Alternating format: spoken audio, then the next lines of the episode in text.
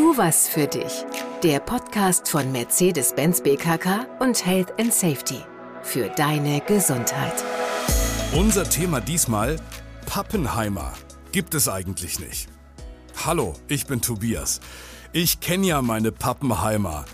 Wie oft hast du diesen Satz schon gehört, vielleicht sogar selbst auch gesagt, wenn du pauschal über deine Leute sprichst? Ich kenne ja meine Pappenheimer, vielleicht auch mal, um auf äh, Mitarbeitende anzuspielen, die chronisch zurückbleiben hinter gesteckten Erwartungen.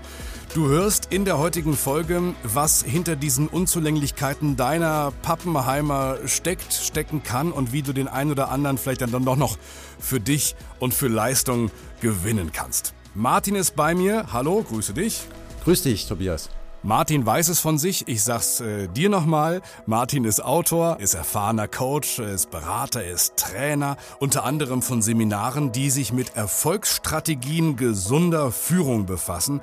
Eins davon kennen wir bei Daimler Topfit. Topfit-Seminare sind ein Angebot für Führungskräfte bei Daimler. Außer Topfit at Daimler gibt es noch äh, viele weitere Gesundheitsangebote im Unternehmen. Das Social Intranet hat äh, viele weitere Informationen oder Informationen gibt es dann auch direkt bei der betrieblichen Gesundheitsförderung an deinem Standort. Martin, du wirst äh, als Coach immer wieder angesprochen auf Fehlzeiten, auf Gesundheit, auf Motivation. Das sind deine Themen. Was antwortest du einer Führungskraft, die dich als Berater fragt, was, was kann ich tun, um meine Pappenheimer, ne? ich kenne meine Pappenheimer, um die in den Griff zu bekommen? Genauso wird das auch bisweilen gefragt. Da ist tatsächlich von meinen Pappenheimern und in den Griff bekommen die Rede. Dabei wird übrigens vergessen, dass die Redensart, ich kenne meine Pappenheimer, ursprünglich positiv gemeint war. Ein Soldat vom Regiment Pappenheimer zu sein, stand damals für bedingungslosen Mut, Treue und Tapferkeit. Ach. In unserem Fall allerdings müsste die Frage eher lauten, was kann mein Beitrag als Führungskraft sein, dass sich meine Mitarbeitenden täglich dafür entscheiden, einen guten und verantwortungsvollen Job machen zu wollen. Also im Grunde wieder mein Pappenheimer zu werden. Ja, genau. Du sprichst jetzt Motivation an und, und vor allen Dingen das, was ich als Führungskraft dafür tun kann. Richtig. Als Führungskraft gebe ich dir Folgendes zu bedenken. Du kannst Menschen nicht motivieren. Motivation ist immer eine Entscheidung des Einzelnen. Die Motivation, beispielsweise zur Arbeit zu kommen oder sich anzustrengen. Oder auch die Motivation, sich krank zu melden, obwohl es dafür keinen medizinischen Anlass gibt. Mhm. Es handelt sich immer um eine Entscheidung. Und für diese Entscheidung gibt es gute Gründe. Als Führungskraft kannst du nur dabei helfen, gute Gründe zu finden, sich täglich für grundsätzliches Engagement, für einen guten Job zu entscheiden. Und diese Gründe zu erkunden, dazu müssen wir wissen, was typischerweise die Motive, die Motivation, zur Arbeit zu gehen, ist. Es ändert sich gerade viel. Aber eine der Top-Prioritäten ist ja sicherlich immer noch, äh, ich gehe einer Arbeit nach, um Geld zu verdienen, hm. oder? Das ist absolut korrekt. Die persönliche finanzielle Absicherung durch Arbeit ist eine Basismotivation. Mhm. Aber Begeisterung, Engagement oder Elan erzeugt Geld nicht. Man weiß, dass Menschen langfristig nicht motivierter sind, wenn man ihnen mehr Geld gibt. Auch Fehlzeiten lassen sich nicht nachhaltig über finanzielle Anreize senken. Es wird immer wieder versucht. Mhm. Das heißt, sobald das finanzielle Basisbedürfnis bedient ist, braucht es andere Motivatoren, andere Anreize. Und diese sind nicht im Materiellen zu finden. Über diese emotionalen Anreize spreche ich mit Führungskräften. Jetzt bin ich gespannt. Hast du Beispiele? Mhm. Erstens, die meisten Menschen wollen in ihrem Leben etwas Sinnvolles tun oder beitragen. Mhm.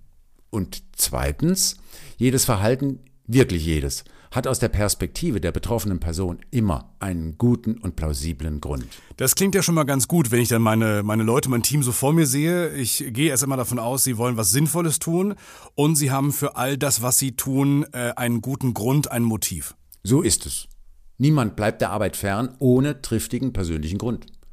Wenn dieser Grund nicht unmittelbare Arbeitsunfähigkeit, also Krankheit ist, dann sind das emotionale Gründe, die im privaten oder beruflichen Umfeld zu finden sind. Das heißt ja, dass Leute äh, an ihrem Arbeitsplatz sitzen und Leistungspotenzial zurückhalten. Wie erkenne ich so jemanden? Das übrigens habe ich auch Führungskräfte gefragt und die haben mir Folgendes geantwortet.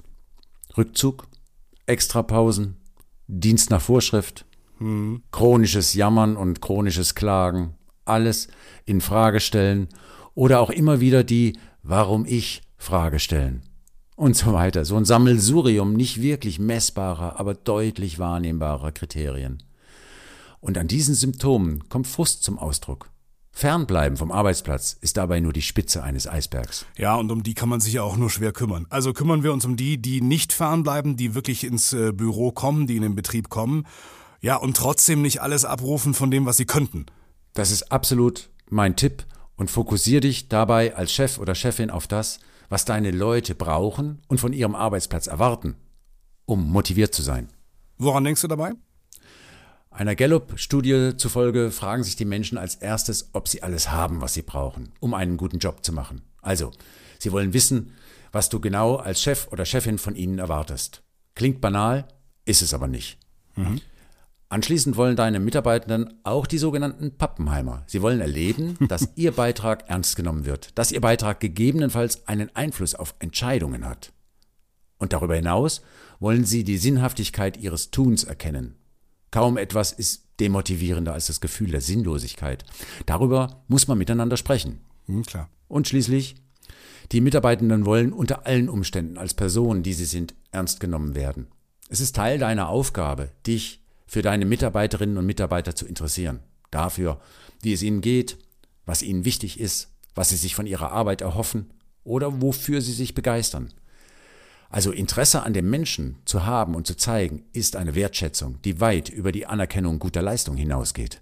Okay, also die haben Erwartungen an den Arbeitsplatz und an die Zusammenarbeit und ich sollte die erfüllen. Wenn mir das gelingt, dann ist das schon mal ein erheblicher Beitrag, äh, neben dem Wunsch, Geld zu verdienen, für eine positive Einstellung zu sorgen äh, zur, zur Arbeit.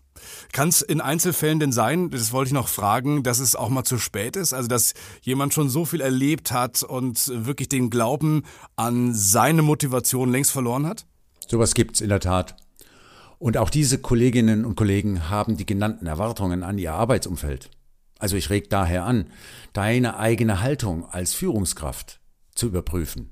Wie denkst du über diese Person? Was hältst du von ihr? Interessierst du dich für sie? Wenn es dir gelingt, diesen Menschen weniger als Pappenheimer zu sehen, sondern als das, was er oder was sie beitragen könnte, also so frei nach Goethe, ne? wenn du den Menschen als Pappenheimer behandelst, so machst du ihn dazu. Mhm. Wenn du ihn hingegen so behandelst, als wäre er das, was er sein sollte, so führst du ihn dahin, wohin er zu bringen ist. Okay. Damit das gelingt, beantworte dir folgende Fragen. Was könntest du der Person zutrauen? Wozu könntest du sie einladen, sich zu engagieren? Welchen vielleicht besonderen Beitrag könnte sie leisten? Bring zum Ausdruck, was du dir da vorstellen kannst und zeig deine positive Erwartung darüber, genau das zu erleben. Lass dich dabei durch Ablehnung oder durch inhaltliche Ablenkung nicht verunsichern. Bleib da dran. Immer dranbleiben. Dankeschön, Martin. Gern.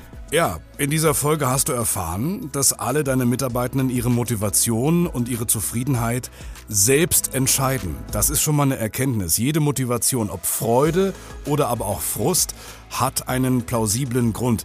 Mit deiner Haltung gegenüber deinen Mitarbeiterinnen und Mitarbeitern entscheidest du, welche Impulse von dir kommen können, damit ja jemand wieder gern zur Arbeit geht, gern einen Auftrag annimmt, äh, sich für eine Aufgabe entscheidet. Echtes Interesse, Sinnhaftigkeit, Gestaltungsmöglichkeit sind dafür starke Motivatoren. Komm, wir zitieren nochmal sinngemäß äh, Goethe an der Stelle. Wenn du deine Mitarbeitenden so behandelst, als wären sie bereits das, was sie sein sollen, so bringst du sie dahin, wohin sie zu bringen sind. Richtig? Genau. Gut. Das war eine weitere Folge von Tu was für dich, der Podcast von Mercedes-Benz BKK und Health and Safety.